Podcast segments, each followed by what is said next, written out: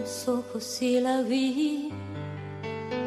Estaba linda como siempre, las primeras luces del día la invitaban a cambiar como el Ahora, en Tropezón de Radio, la columna de Mo sobre curiosidades, rarezas y personajes porque dicen que existe otro Buenos Aires no tan conocido. que la aman como yo,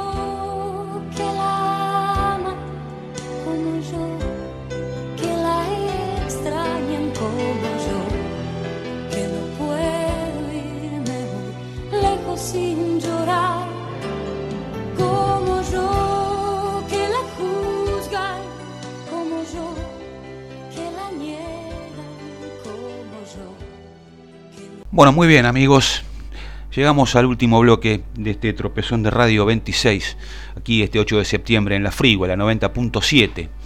Eh, y en esto de contar historias eh, eh, secretas, si se quiere, pero no tanto, solo hay que desempolvarlas un poco, eh, les voy a contar Combate de los Pozos. Es una arteria que corre transversal a la avenida Rivadavia, naciendo justamente en ella, y es la espalda del Congreso de la Nación. Desde allí se prolonga hasta su final en la avenida Caseros, justito en el Hospital Udaondo. Ahora bien, ¿a quién o qué cosa recuerda el combate de los pozos para merecer una calle? Algunos dicen que en el mar no hay lomas, el agua es llana de horizonte a horizonte. Igual suerte podría decirse para el río, porque de él vamos a ocuparnos. Para que un almirante pueda observar el desarrollo de un combate, solo existe una única posibilidad. De pie en el primer barco de la formación, en el puente de mando de este expuesto. El almirante Guillermo Brown pertenecía a esta especie. El combate de los pozos, no muchos saben que se desarrolló en lo que hoy conocemos como eh, la intersección de las avenidas Córdoba y Alem, en el Bajo, entre el Sheraton y, y hoy el, el actual CCK, ¿no? ex Correo, eh, para los que no son de Buenos Aires. Esa zona era una zona de bañados, una zona conocida como de los pozos, debido a que había muchos y profundos pozos sobre la costa del río, tan grandes que permitían ingresar el casco de un barco de escaso calado. Y eso mismo hizo Brown, ante la inminente llegada de la flota imperial del Brasil a nuestras costas, con el objeto de bombardear Buenos Aires, asustarnos y así quedarse para ellos a la provincia cisplastina, que así fue como se conoció entre 1817 y 1828 a la actual República del Uruguay. Brown ubicó a su flota de 11 barcos, bueno, mejor dicho, a su barco insignia, la fragata 25 de mayo, una goleta y nueve lanchas con un cañón cada una, una flota tan gloriosa como endeble. Lo ubicó, la ubicó sobre los pozos, maniobrando de tal manera de quedar de costado. Los cañones de estribor, lado derecho, como apuntando a Colonia, y el lado de babor izquierdo, recostado sobre la costa de nuestra ciudad, y a esperar. Cuatro horas después, aparece sobre el horizonte la portentosa y temible flota imperial brasileña, que contaba con 26 fragatas de guerra, 5 goletas de ataque y desembarco, 31 barcos de miedo y destrucción. La nave insignia, la enemiga, la Nicheroy, era dos veces y media más grande que la 25 de mayo. Apenas los brasileños vieron que la flota argentina estaba como acorralada contra la costa sin posibilidad de huir, se lanzaron sobre los barcos comandados por Guillermo Brown para destruirlos. Brown los ve y se dirige al puente de mando.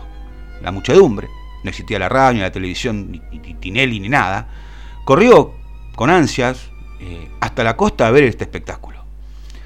Los brasileños desplegaron todas sus velas. Guillermo Brown se coloca, sin prisa pero sin pausa, la chaqueta de almirante. Se escuchan los gritos de guerra provenientes de la flota enemiga. Brown se abotona las charreteras de mando, se calza las mangas de orden y se prende sus condecoraciones de guerra. Se escuchan ya los disparos al aire de los marinos brasileros ávidos de sangre gaucha. Brown se acomoda en el puente de mando, primero en la fila, y pide un mate amargo. El contramaestre se lo alcanza. Se aprecia a la increíble amenaza imperial avanzar, las velas henchidas de viento, los disparos al aire, ya se observan los movimientos de los sables, apuntando a la escasa flota nacional, buscando cortar carne, quebrar huesos, teñir el río de color sangre. Es entonces que Brown le recrimina a su contramaestre vehementemente por qué el oficial segundo está barbado y no rasurado. Somos marinos de la patria y no vulgares salteadores. El contramaestre, atemorizado, le responde a su orden, señor, ya se lo comunico. La escuadra imperial Brasil ya se encuentra a 200 metros de la costa. Se adivina la espuma en algunas bocas, los gestos reclamando combate. Los 31 barcos de guerra afrontan la última maniobra para colocarse en posición de disparo y destrozar Buenos Aires, para después desembarcar a degüello.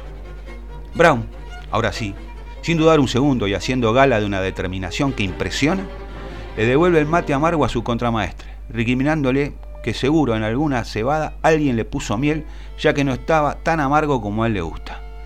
De repente, lo impensable. Impensable para los brasileros, porque Brown, su contramaestre, sus marinos y todo el pueblo de Buenos Aires, apostados sobre la costa, ya lo sabían de antemano. Los brasileros, sí o sí, iban a encallar. El río de la Plata era muy poco profundo para barcos de ese calado. Solo conociendo los pozos iban a poder maniobrar. La temible flota imperial de Brasil quedó quieta, inmóvil, inservible, con sus 310 cañones apuntando hacia los costados, hacia el agua, inertes e inofensivos. Brown se dirigió al extremo del puente de mando, se paró marcial, las piernas en compás, encima del tablón de estribor, en la punta misma, dos metros debajo de él su línea de cinco cañones, seis metros debajo de él solo agua.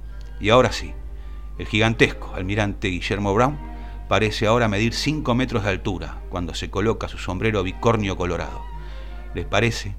En ese momento a sus marinos, la postura altiva y gallarda, que su máximo superior es un toro, con el poder suficiente para sostener sus 29 condecoraciones al pecho, que tintinean ahora como el sonido de un cascabel presta al ataque.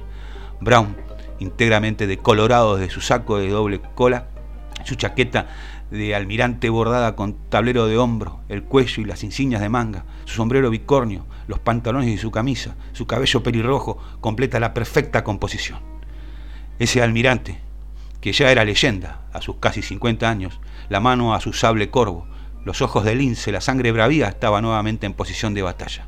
El excelentísimo almirante Guillermo Brown, el señor de los mares, el irlandés de fuego, aquel que muchos solo conocían de la historia, y los relatos de terceros, pero que nunca habían visto luchar, solo alimentó más su leyenda, cuando desenvainando su corvo en medio de los balazos que le picaban a centímetros y mirando desafiante a los 31 barcos de guerra del Brasil ordenó con su terrible gozarón, fuego rasante que el pueblo nos contempla.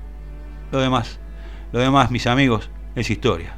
Los almirantes de esa época vestían de azul para mimetizarse con el agua y no quedar tan expuestos.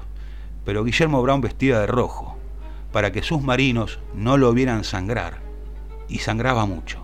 Lo considerarían inmortal, y así se envalentonarían más.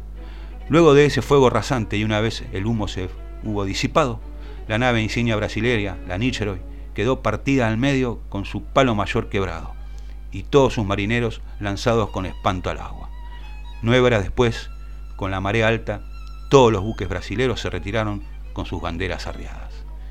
Así pasó la historia de combate de los pozos. Así que cuando se baje del subte y camine por esa calle, eh, recuerde que se vivieron eh, momentos de gloria para nuestra patria. Y por eso ese nombre. Esto fue todo por hoy. Gracias por acompañarnos una vez más. Esto fue Tropezón de Radio, capítulo 26. Hasta el próximo martes. Chau.